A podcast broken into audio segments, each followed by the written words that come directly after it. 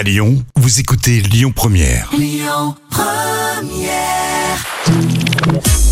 Le livre coup de cœur de la semaine.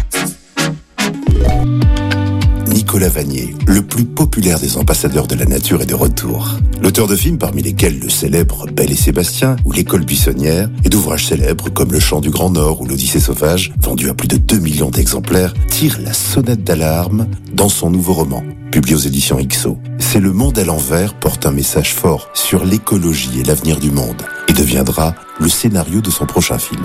Dans ce roman, C'est le monde à l'envers, Nicolas Vanier décrit une situation qui n'est pas encore arrivée, riche de nombreux sous-entendus. C'est l'histoire d'un cataclysme climatique d'une telle ampleur qu'il va engendrer le chaos et jeter les familles sur les routes. Stanislas, le héros, est un trader parisien implacable. Il se croyait à l'abri de tout parce qu'il a tout. Stanislas va être contraint de découvrir la vie rocambolesque à la campagne pour tenter de se reconstruire sur d'autres bases.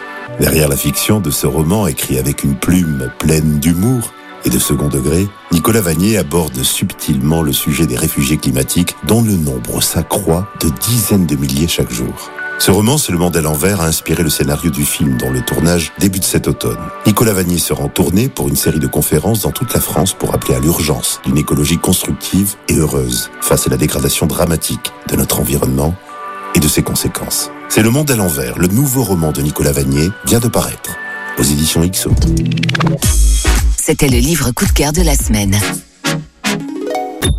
Écoutez votre radio Lyon Première en direct sur l'application Lyon Première, lyonpremière.fr et bien sûr à Lyon sur 90.2 FM et en DAB+. Lyon Première